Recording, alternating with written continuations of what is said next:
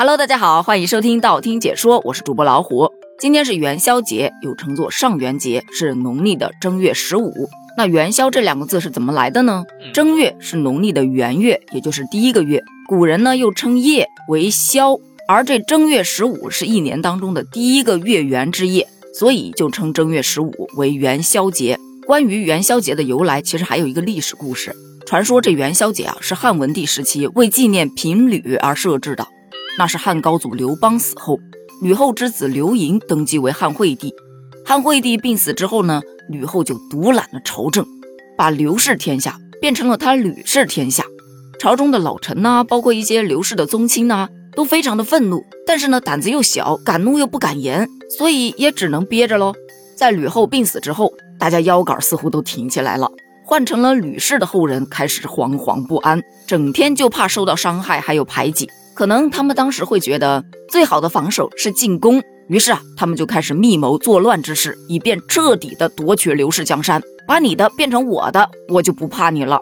但这件事传到了齐王刘襄的耳中，刘襄就为了保住刘氏江山，于是就决定起兵讨伐。最后呢，诸吕之乱终于被彻底平定了。平乱之后，重臣拥立刘邦的第四个儿子刘恒登基，称汉文帝。文帝就深感。这太平盛世来之不易呀，于是就把平息诸吕之乱的这正月十五定为了与民同乐日。京城里头家家张灯结彩，以示庆祝。从此，正月十五就变成了一个普天同庆的民间节日。但这只是元宵的众多传说中的一个。其实，在咱们中国古代，元宵节是一个充满浪漫色彩的节日。平日里，那些足不出户的女子都可以在这一天出门去赏灯。这也为青年男女提供了相遇的机会呀！相信大家在影视剧当中没少见过，所以啊，也有这样一种说法，说元宵节是中国古代的情人节。那说到元宵节，就不得不提一年一度的元宵节，到底是吃汤圆还是吃元宵之争？真的，这个话题每年都会登上热搜。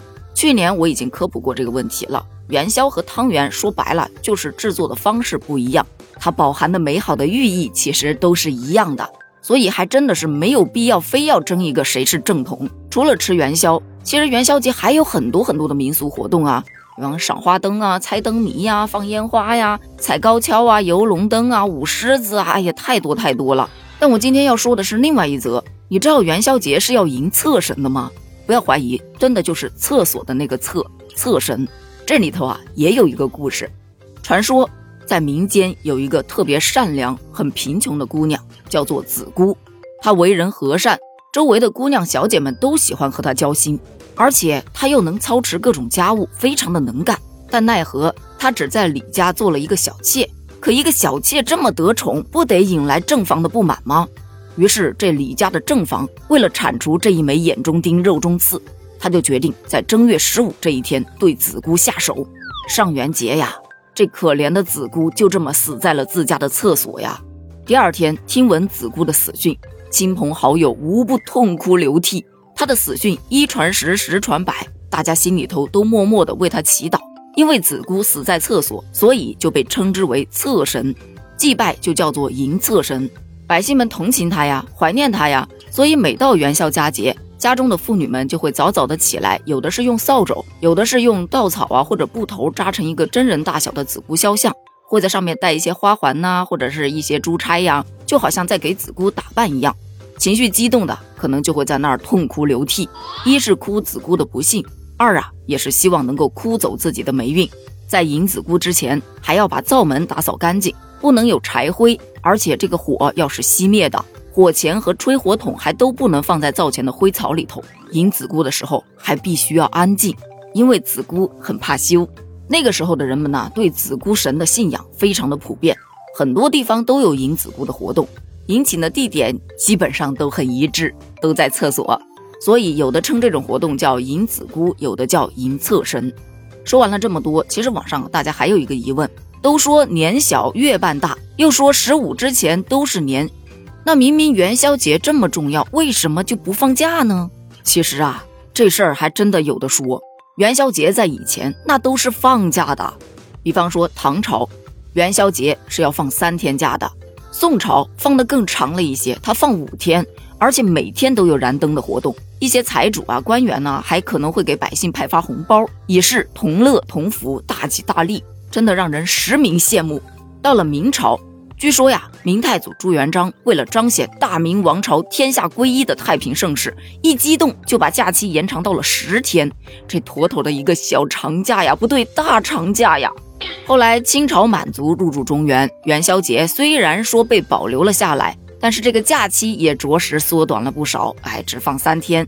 到了一九一二年，辛亥革命推翻了帝制，为了更好的与国际接轨，孙中山就下令采用西元纪年。也就是我们常说的公历，对公历不清楚的可以去听咱们上一期节目。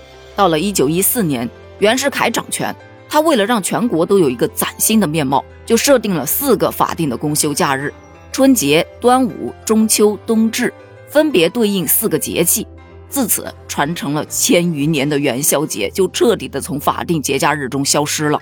后来呢，其实节假日的安排也进行过了很多次的调整。但非常遗憾的是，元宵节一直都没能跻身其中。针对这个现象啊，有专家就解释说，一是元宵节距离春节太近了，连续放假就非常容易让人沉浸在空闲的状态里头出不来呀。第二就是元宵节的习俗与春节呀大部分都是相似的，与其他几个传统节日相比啊，新意并不大，所以啊，这元宵节就没能成为法定假日。但这个其实也并不影响大家对元宵节的喜爱嘛。好了，咱们今天的节目就到这里了。祝大家元宵节圆圆圆！注意啦，这三个圆可是不一样的哟。祝大家都能有锦绣良缘，每天都元气满满。希望大家所有的梦想都能圆。好了，咱们下期再见，拜拜。